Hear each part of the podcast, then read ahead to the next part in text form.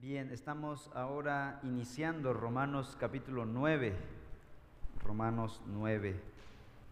Y ahora Pablo está empezando una nueva sección de su argumentación en cuanto a la justificación divina, la justificación de Dios.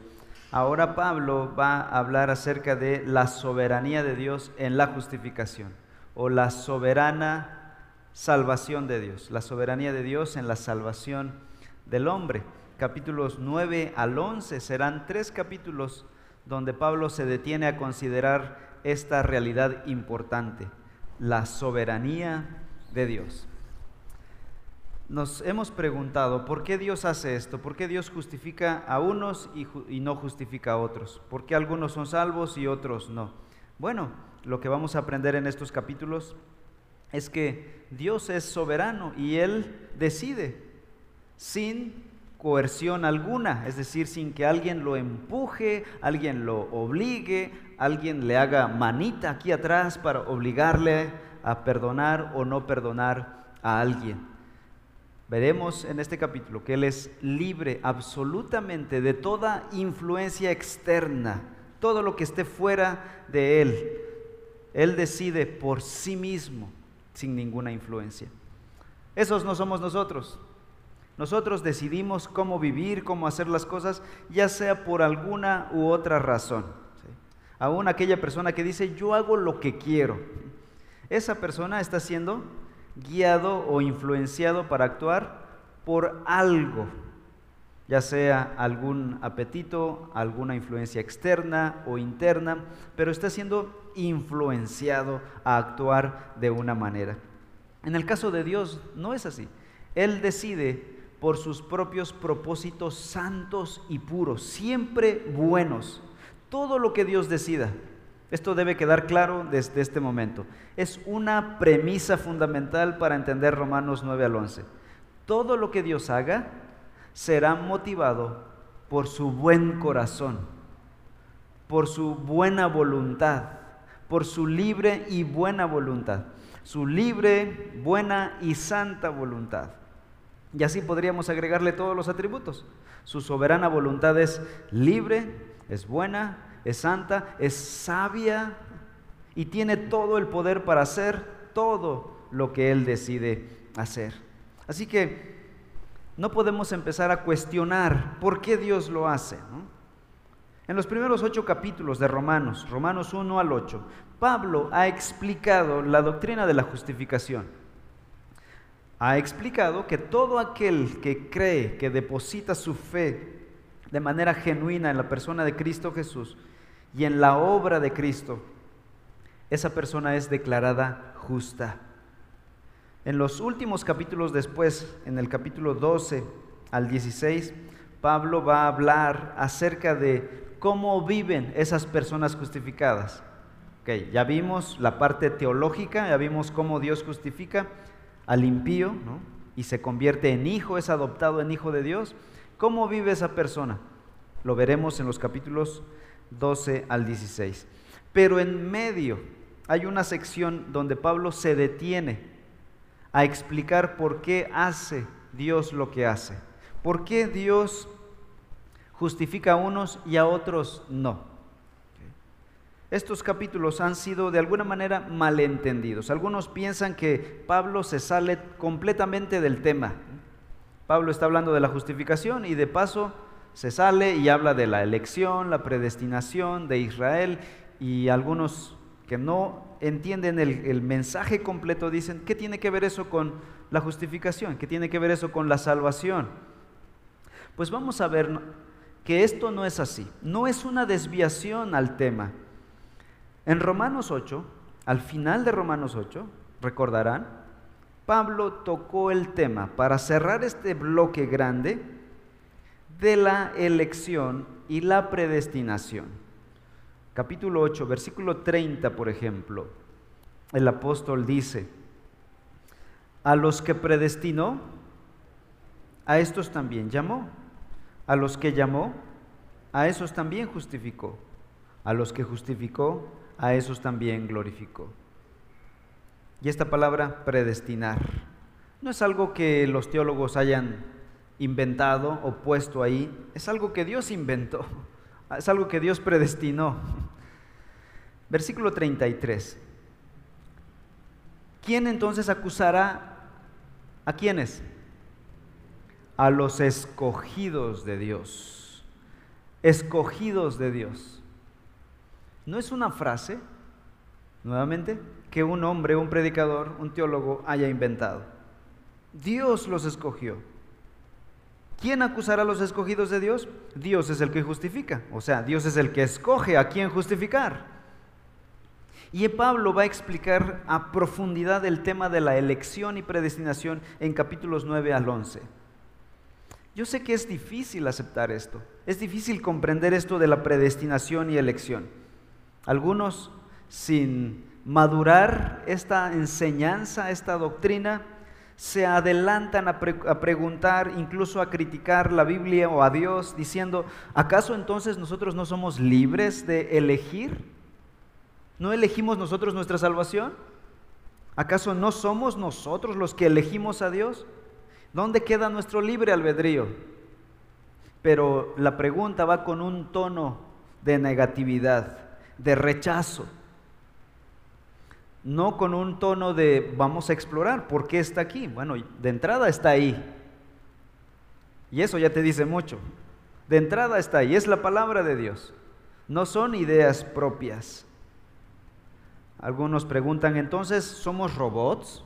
Simplemente fuimos predestinados para hacer lo que ya alguien programó que hiciéramos y así lo haremos al pie de la letra. Y esas cosas chocan contra una mente finita. Y no solo finita, damas y caballeros, sino una mente que es finita, limitada, pero manchada por el pecado. Ahí entonces tú ya por lo menos tendrías que darle el beneficio de la duda a Dios. ¿No es así? Por lo menos. Si tú estás diciendo, estás negando la predestinación, la elección de Dios por toda la basura que hemos escuchado allá afuera, donde se critica y se despotrica contra esta doctrina que es totalmente bíblica, por lo menos podríamos decir, bueno, yo no, no estoy a la altura de Dios. Mi mente, yo soy una criatura, Él es el creador. Por otro lado, vivo en un mundo caído, donde el pecado confundió nuestras mentes. Eso por lo menos debería llevarnos a esta conclusión. Entonces le voy a darle el beneficio de la duda al que es mente infinita y al que no está confundido por nada. Eso es diferente. Y las cosas empezarían a cambiar. Y después empezar a conocer toda la escritura, la doctrina bíblica en general, en global. No solo tomar unas frases de la Biblia sacadas de su contexto. Alguien dice por ahí que un texto fuera de contexto es pretexto. Pretexto para sus ideas, para apoyar sus argumentos, sus ideas humanistas. Todas esas ideas que están en contra de la doctrina de la predestinación y elección de Dios son humanistas. No están centradas en Dios, no están viendo la gloria de Dios, están viendo la gloria del hombre. Yo, yo, ¿cómo yo puedo elegir? Con este fin, y esta duda no era del siglo XXI solamente, esto ya era parte del siglo I. Así que Pablo ya estaba siendo atacado desde el principio. Y con ese fin entonces Pablo se va a detener tres capítulos, no a desviarse del tema, sino a profundizar y de alguna manera mirar a profundidad la verdad de lo que hay detrás de la justificación. La justificación de los hombres por la fe es como la punta del iceberg, Cuando ustedes ven esos mares del Polo Norte, que sobresale una, ya sea una pirámide o una, una, roca de hielo, y tú dices, ahí está un, un iceberg. Pero tú sabes que eso es solo una pequeña parte. Es quizá un 20, 15% de lo que es la cosa gigante que está debajo del mar. Está sepultado. Solo sale la cabecita del iceberg. Hermanos, la doctrina de la justificación por la fe es la punta del iceberg. Y lo que está debajo, en las profundidades de estas aguas cósmicas, divinas, está la predestinación y la elección de este que lo sabe todo, este Dios infinito.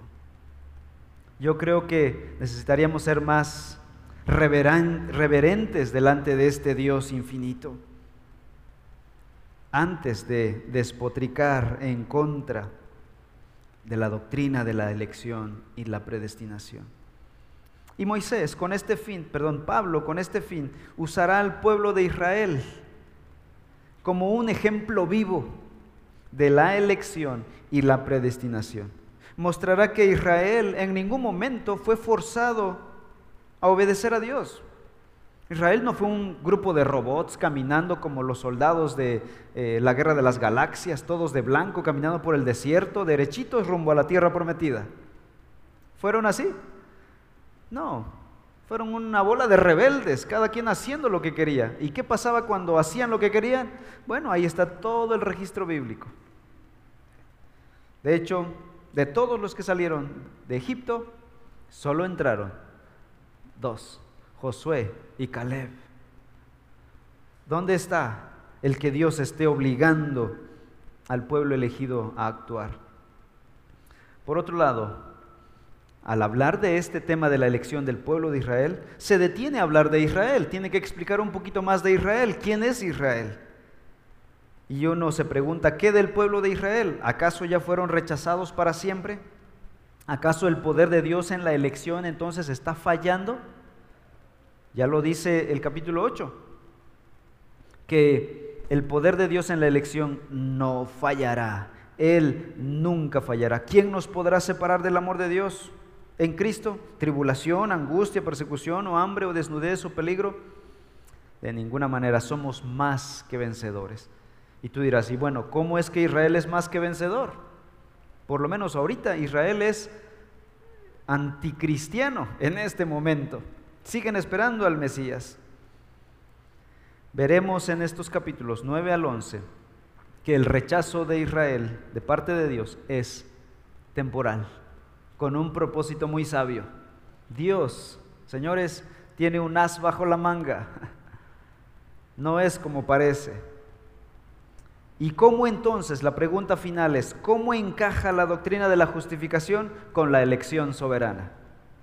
Bueno, de esto se trata esta sección, capítulos 9 al 11. Vayamos entonces a Romanos 9.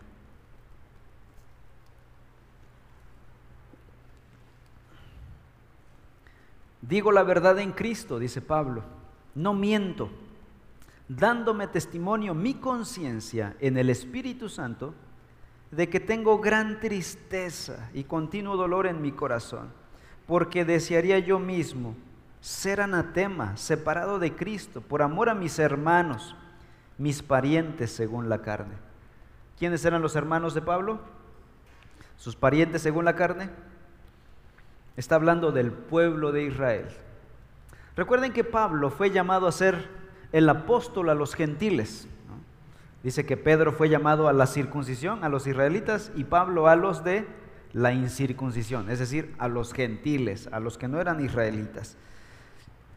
Y Pablo cumplió fielmente ese llamado. Dios le dijo, tú predicarás a los gentiles. Ahora Pablo dijo, qué bueno, gracias, ya no tendré que ver a mi gente. Jesús dijo que nadie era profeta en su propia tierra y muchos de nosotros lo hemos experimentado. ¿no? Y dices, qué bueno que ya no voy a tratar con mi gente. ¿Pablo hizo eso? Siempre que llegaba Pablo a una ciudad gentil a predicar, como que se desviaba tantito.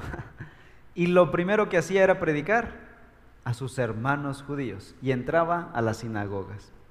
Ya hasta que lo golpeaban, lo pateaban, lo expulsaban, ya es cuando se iba todo enojado diciendo, a partir de hoy ya no predicaré a los gentiles, a los judíos, siempre me iré con los gentiles. Siguiente ciudad, se le olvidaba la tranquiza que le dieron ahí atrás y volvía a ir a una sinagoga. Salía todo enojado de ahí porque lo golpearon, lo rechazaron otra vez los judíos, rechazo tras rechazo. Se enojaba Pablo diciendo, a partir de hoy yo ya no vuelvo a los judíos, pues me iré a los gentiles. Siguiente ciudad, una sinagoga. y tú dices, Pablo, ¿a qué estás jugando? Es esto, la explicación está aquí. ¿Por qué hacía Pablo tal cosa? Dice, digo la verdad. Les digo la verdad, hermanos, dice Pablo. Me preocupan mis hermanos. Yo estoy predicando el Evangelio a los gentiles y ellos están viniendo a Cristo y se están salvando. ¿Y mis hermanos qué? Ellos, el pueblo elegido, por medio de quién vino Cristo, por medio de quién, de quién es Dios, dio el pacto, la ley y todo lo que vamos a ver en el versículo 4 y 5. Se están perdiendo.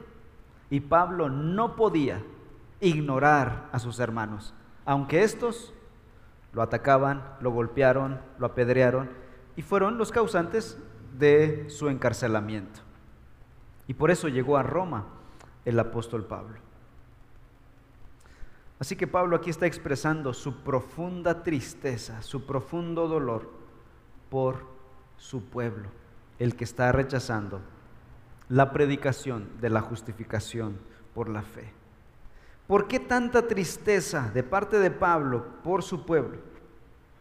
Bueno, Pablo ya nos dio ocho capítulos de verdades profundas acerca de la justificación por la fe. Esto es nuestro tesoro en vasos de barro, decía Pablo. Este es un tesoro, es una gran bendición, es una maravilla, las maravillas del Evangelio, el maravilloso Evangelio.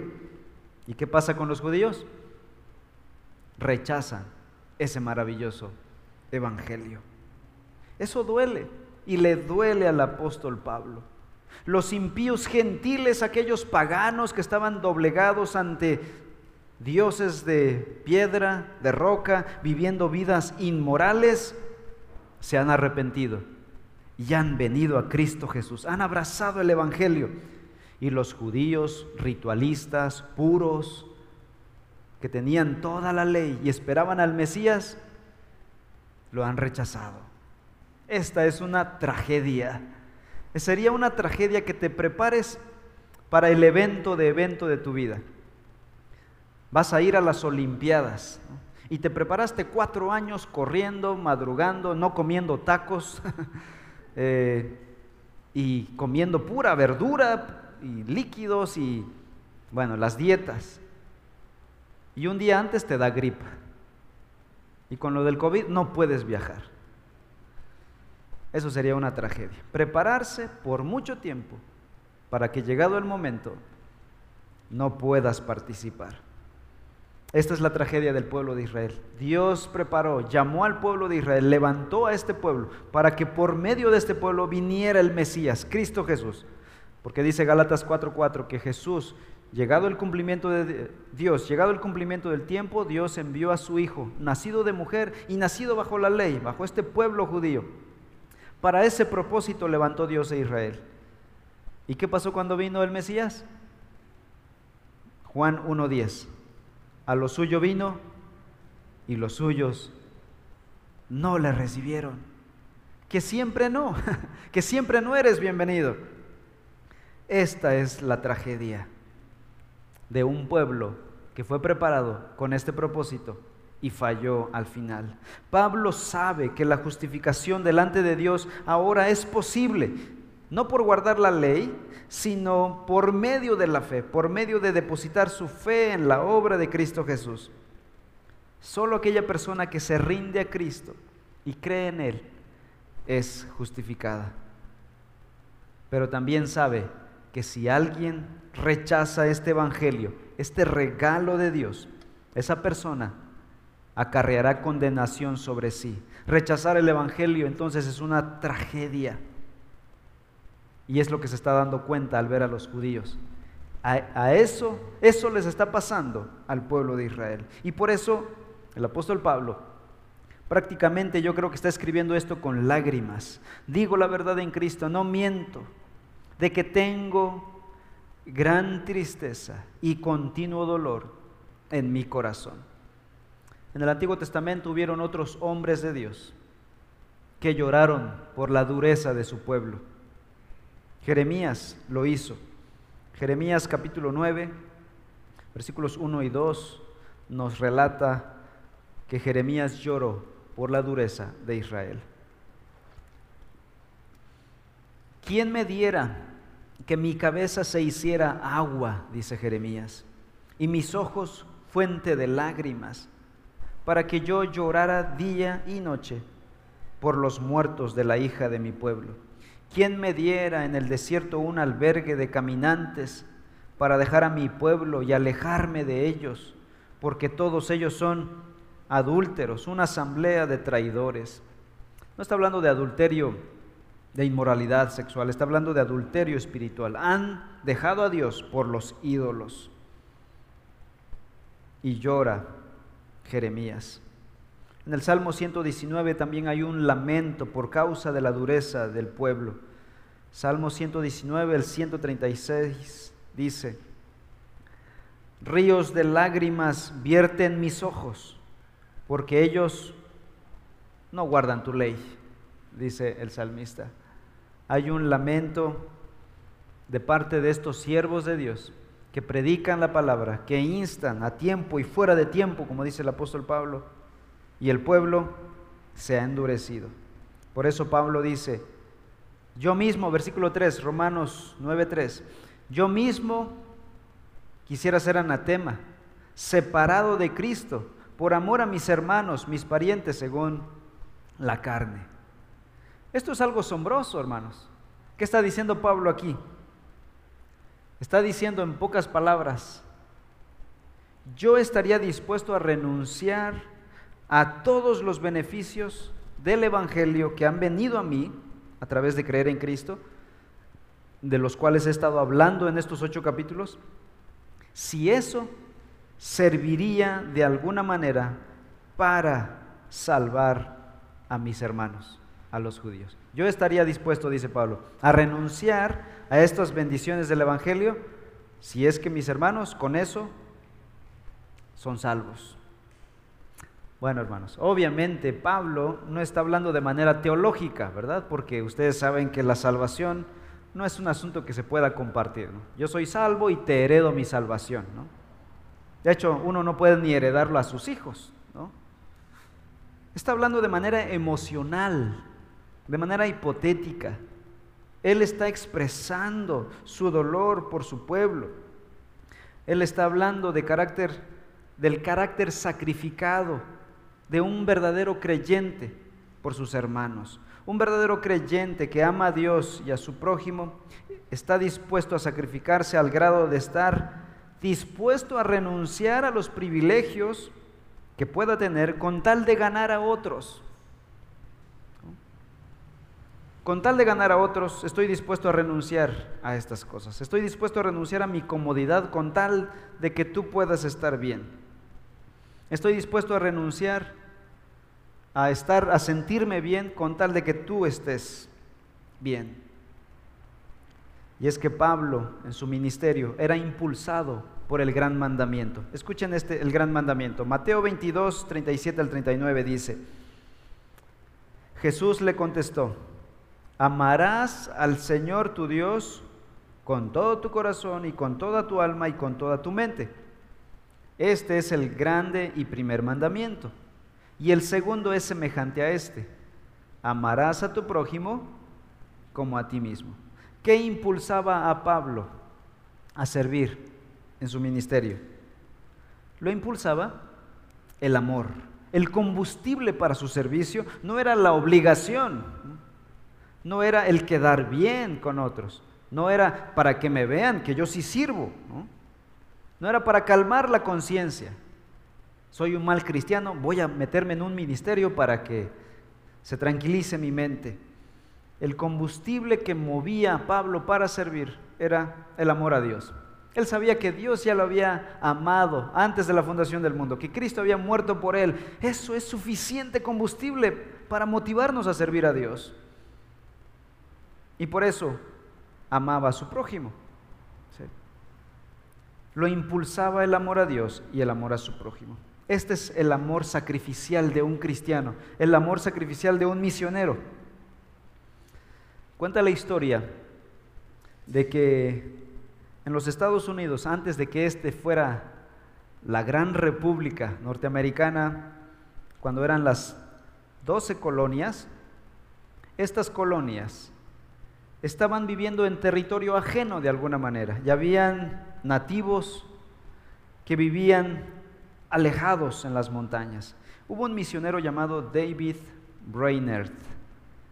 Este joven decidió dejar a su familia, a su gente, a los ingleses que ya estaban viviendo en América, para irse a internar en una comunidad de nativos para servir a esa gente y predicarles el Evangelio. David es conocido por su famoso diario, el diario de David Brainer, que ha sido eh, un diario que ha impulsado a todos los misioneros que están en el mundo, es como una fuente de, ánimo, ayuda mucho a, a jovencitos a salir al ministerio misionero.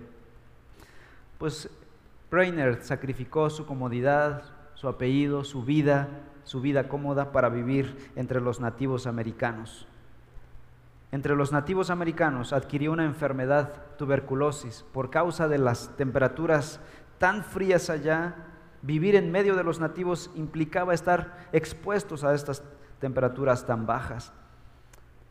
Y él murió a la edad de 29 años.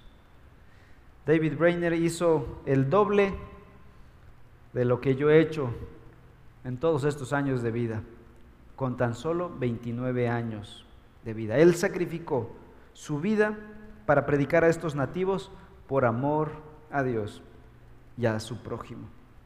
Esto es lo que está impulsando a Pablo.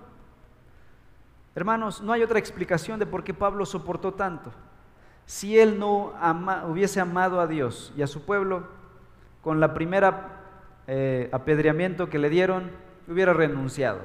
De hecho, en su primer viaje misionero salieron Pablo, Bernabé y un jovencito llamado Juan Marcos. Y dijo Juan Marcos, vamos, yo también quiero ser misionero, voy con ustedes.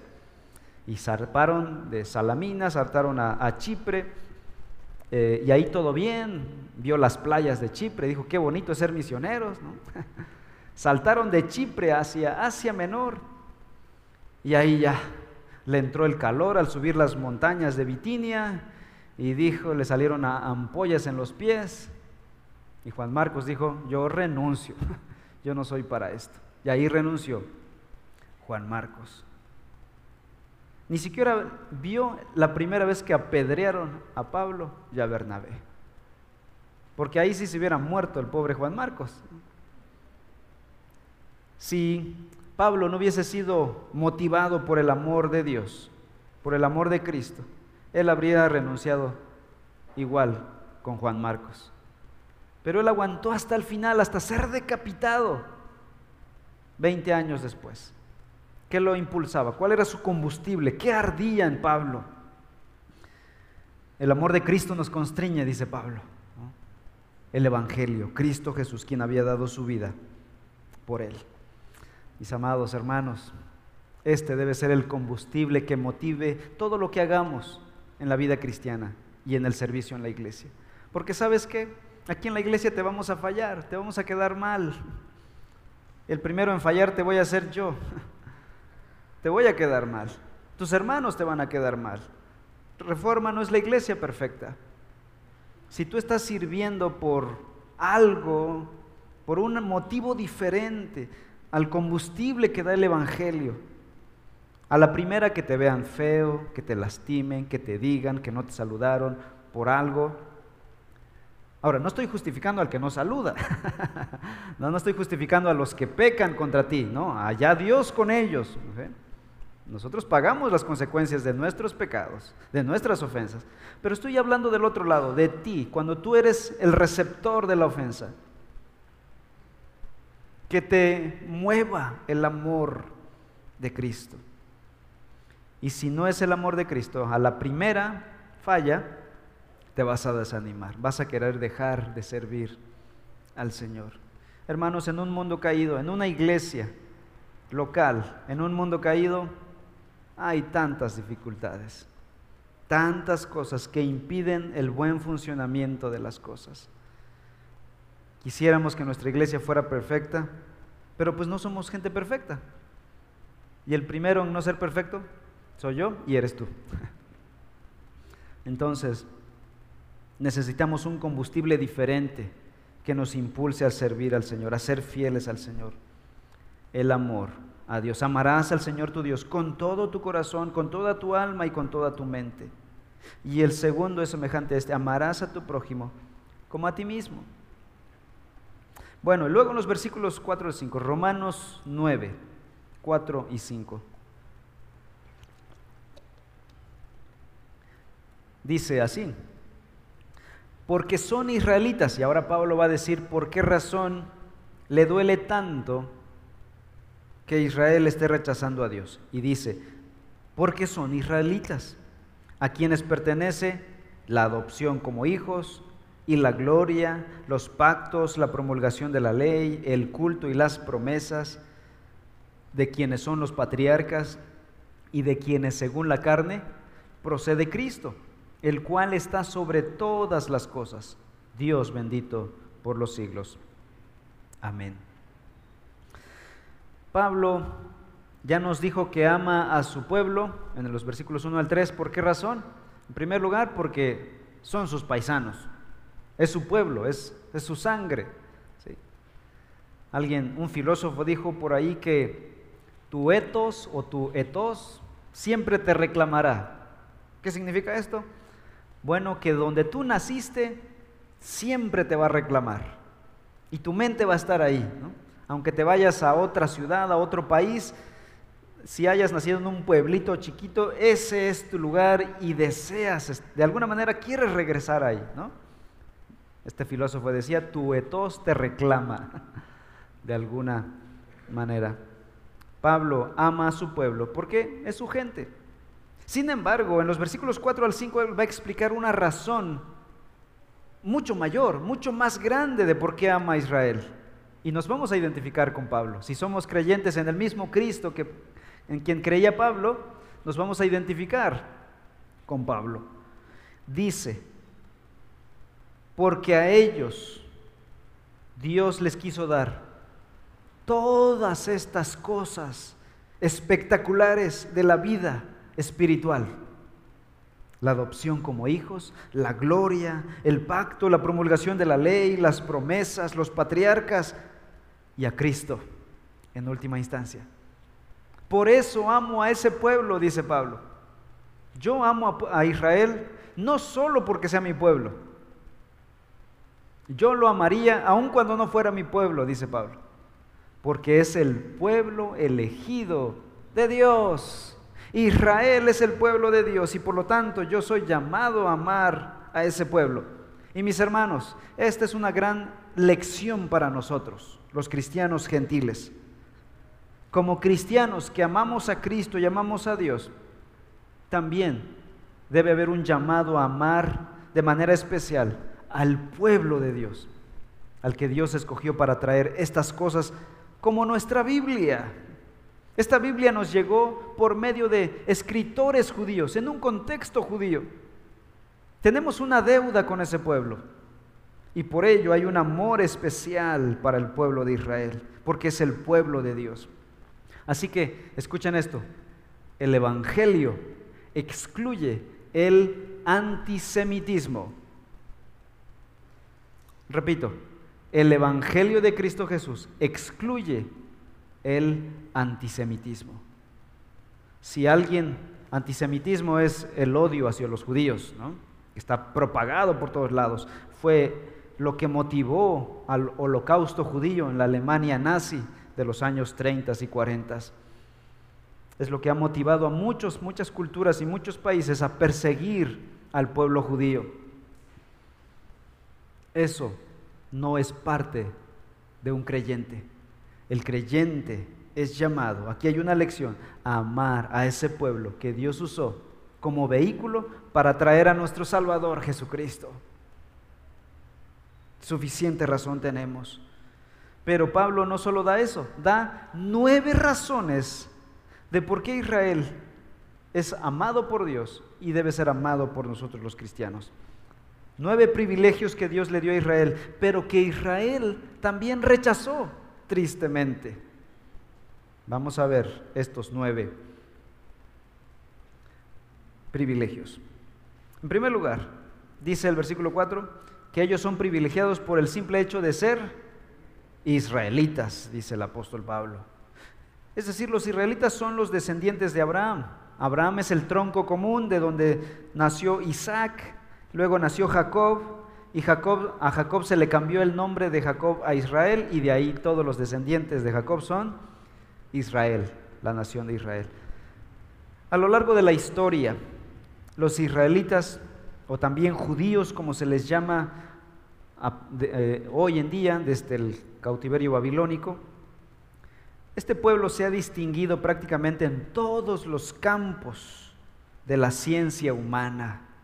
Los judíos son hábiles en las ciencias, en las artes, en la música, en los negocios, en la educación, en el liderazgo político y en incontables áreas de la vida humana, porque tienen la bendición del Señor sobre sus vidas, una bendición que no se les ha retirado, que llevan, va judío a un pueblo y hay lugar que pisa, lugar que transforma.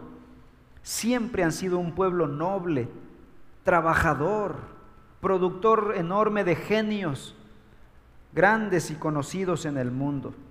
Con razón Dios los llamó vides escogidas en Isaías 5.2. Ese es el pueblo de Israel. Y por eso se ha ganado el odio, la apatía y la, la envidia de muchos hombres malvados en la historia, porque llevan la bendición de Dios. Han querido aniquilar a este pueblo, hacerlo cenizas, pero ellos de las cenizas reconstruyen una ciudad. Han convertido el desierto en metrópolis, en campos verdes. Y sus archienemigos disparándole cohetes, queriendo asesinarlos y matarlos. Y ellos pueden decir, no es la primera vez que nos quieren lastimar por miles de años nos han lanzado cohetes, piedras, palos, metal, y aquí seguimos, por la gracia del Señor. En segundo lugar, dice que de los israelitas es, ¿qué cosa? La adopción, dice el versículo 4. Y dice que la adopción de qué? La adopción como hijos de Dios. Es decir, Israel, aparte de su linaje ancestral que se remonta hasta Abraham, ha sido el único pueblo que se ha mantenido por miles de años. No hay otra cultura que tenga ese linaje tan largo como ellos. Ah, ellos podrían decir, no solo somos hijos de Abraham, somos hijos de Dios. Dios nos adoptó como sus hijos. Israel fue colocada de una manera especial, de una manera santificada por Dios para bendecir al mundo. Israel ha sido la bendición de Dios en el mundo, el vehículo para bendecir a las naciones. Eso le dijo Dios a Abraham, Génesis capítulo 12. En ti serán benditas todas las familias de la tierra, todas las naciones de la tierra, en ti, en tu descendencia, específicamente en uno de tus descendientes. Dice Gálatas 3, Cristo Jesús, el cual es Cristo Jesús. Dios ha bendecido a todo el mundo por medio de este pueblo. Ahora, debo explicar lo siguiente. La salvación siempre ha sido una cuestión individual. Eso lo dice la escritura. No estamos en contra de esa verdad. Una persona no puede salvarse por la fe de otra persona, de sus papás, de su hermano.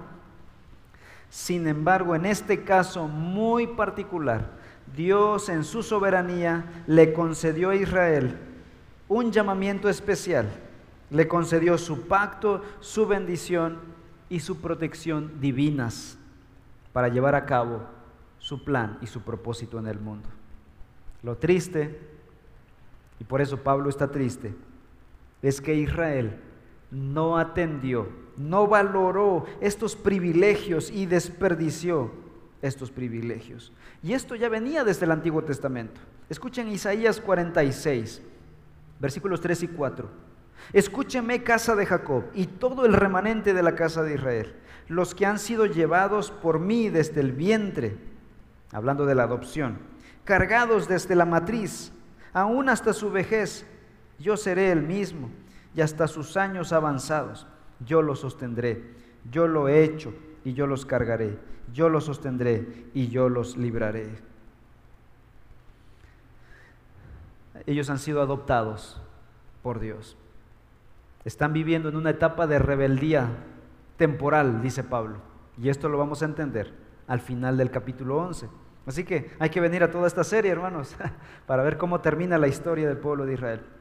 En tercero, dice que de Israel es la gloria. ¿Saben cómo se manifestó la gloria de Dios en este pueblo de Israel? Cosa que no se manifestó a los fenicios, a los grandes egipcios, los grandes imperios antiguos, los babilonios, los asirios, los medos, los persas, los griegos, los romanos. Un pueblito pequeño del desierto de Palestina vio la gloria de Dios.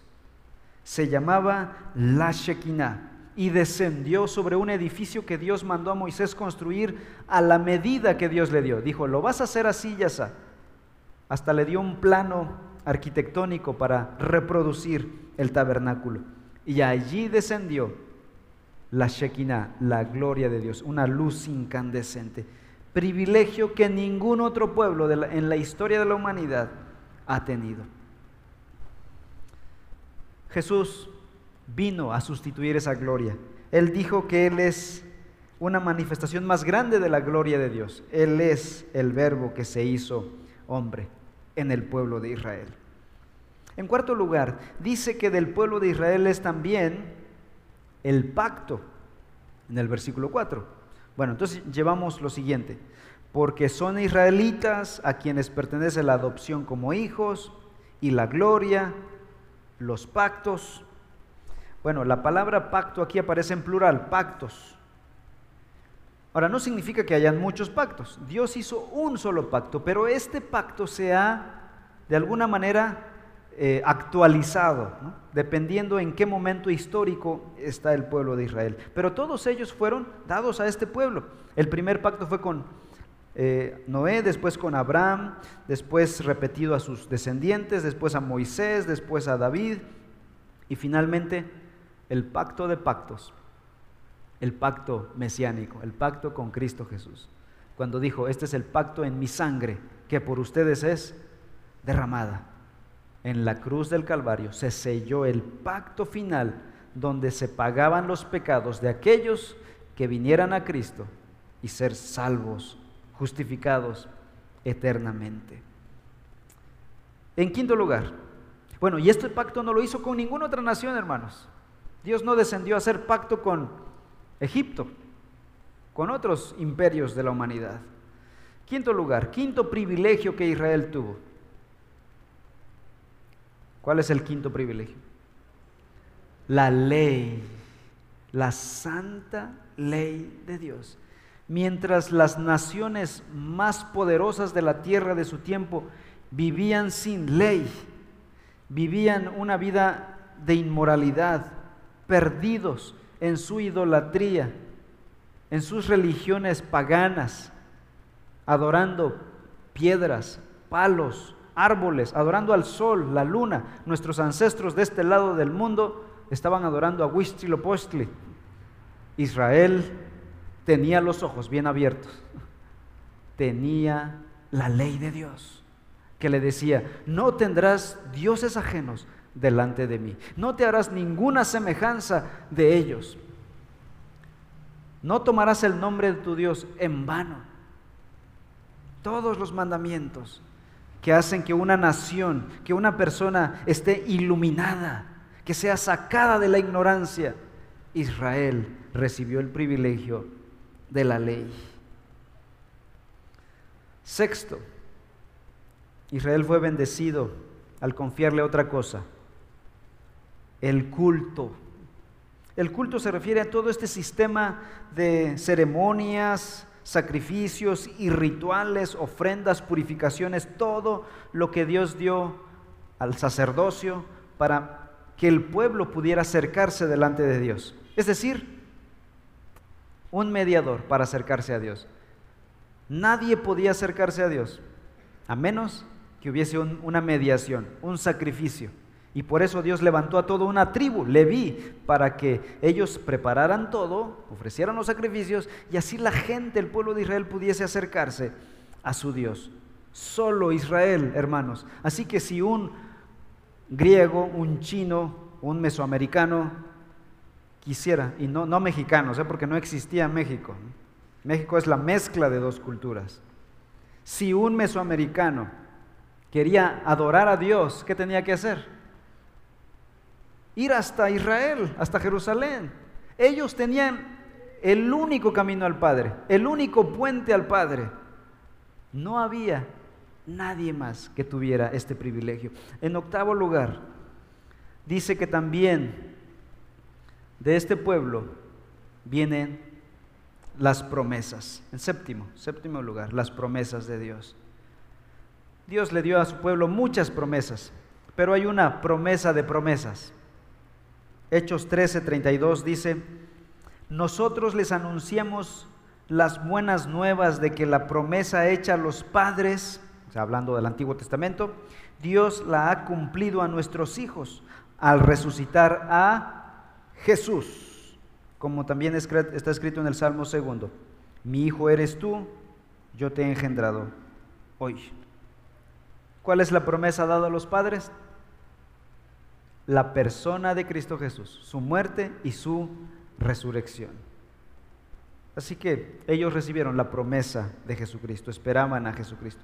En octavo lugar, versículo 5, de quienes son también los patriarcas. Dios levantó a los patriarcas empezando con Abraham, Isaac y Jacob. Este Jacob es Israel. Y fue a través de estos hombres que vino Cristo Jesús. La importancia de los patriarcas radica en que ellos fueron el linaje, fueron los que trajeron biológicamente a Jesucristo. Por eso Dios levantó a estos patriarcas, por eso la importancia de, de las genealogías. Y en noveno lugar, y lo más importante, dice el versículo 5, de quienes son los patriarcas y de quienes según la carne procede el Cristo versículo 5. Cristo no nació judío, perdón, judío por casualidad. Dios así lo decidió, así lo preordenó. Su nacimiento fue planeado para que viniera a través de el linaje de Abraham, Isaac, Jacob, Judá y todos sus descendientes hasta llegar a Jesús. Por eso es que Mateo inicia su libro con una genealogía, mostrando el linaje de José hasta Abraham. Lucas también presenta un linaje, el linaje de María, la mamá, hasta Adán. Pablo afirma que Cristo, este es la culminación de los privilegios de Dios. ¿Qué dice la última parte del versículo 5? El cual está sobre todas las cosas. Bendito, Dios bendito por los siglos. Amén. ¿Cómo termina Pablo esta pequeña sección? Con una alabanza. En griego le llamaban una doxología, una palabra de gloria. Cuando Pablo terminaba un, pensamiento tan profundo como esto, creo que se ponía de rodillas y terminaba alabando a Dios. Pero ¿a quién alaba aquí? A Cristo dice que el Cristo está sobre todas las cosas. Él es Dios bendito por los siglos de los siglos. Pablo está tomando una doxología del Antiguo Testamento donde el que era bendito por los siglos de los siglos era el Padre, la primera persona de la Trinidad. Y ahora en el Nuevo Testamento lo aplica, lo usa para exaltar a Cristo Jesús. Pablo está afirmando aquí, inspirado por el Espíritu Santo, que Cristo, este descendiente judío, no solo es hombre judío, es Dios, hijo de Dios. Es hijo de Abraham e hijo de Dios. Estos privilegios tuvo Israel, amados hermanos. ¿Y qué hizo con ellos? Los ha rechazado. Pero Pablo va a aclarar y va a decir, pero no será para siempre. Esto lo hizo para que en ese periodo, en ese intervalo de rechazo judío, nosotros los gentiles entráramos a escena. no es bueno eh, gozarse de los males de otros, pero aquí tal vez aplica por la incredulidad de Israel, y eso lo dice Pablo aquí en Romanos 9, los judíos fuimos insertados como injertados en esa planta, en ese olivo, en esa planta de Dios, por la gracia de Dios. Oremos por nuestro pueblo hermano, el pueblo de Israel. No es que haya una iglesia y el pueblo de Israel, dos, no. Dios está haciendo un solo pueblo, un nuevo pueblo. Al final todos seremos parte de la iglesia de Cristo Jesús, el cuerpo de Cristo, de gentiles y judíos. ¿Qué dijo Pablo al principio de Romanos en capítulo 1? Porque no me avergüenzo del Evangelio, porque es poder de Dios para salvación al judío primeramente y también al griego. ¿Por qué lo habrá dicho? Porque más adelante habría de hablar de los judíos. En los primeros tres capítulos ya habló de los judíos. Ha dicho, no hay justo ni aún uno. No hay ni judíos ni gentiles. 3.9.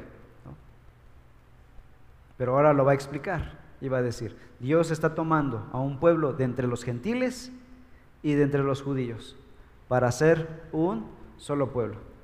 A los que estuvieron al inicio de la iglesia, yo expuse la, carta de Pablo a los Efesios. Y ahí en el capítulo 2 vimos cómo Dios derribó la pared intermedia que separaba judíos y gentiles. Y dice, haciendo de los dos un solo cuerpo, un solo pueblo, la iglesia de Cristo Jesús. Amén. Oremos. Padre, te damos gracias, porque aun cuando éramos gentiles, gentiles paganos perdidos en nuestras maldades, en nuestras culturas ateas, en nuestras culturas idolátricas, idólatras. Señor, tú quisiste mirarnos con gracia, tu corazón sintió compasión por nosotros, quienes nos inclinábamos ante la piedra, ante la madera, ante los elementos para adorarlos. Abriste nuestros ojos moviste la historia para que nos llegara tu revelación bendita y pudiéramos escuchar de Cristo, aquel Dios hombre, aquel judío, hijo de Dios, que vino a completar el plan de Dios, a morir en la cruz para pagar nuestros pecados.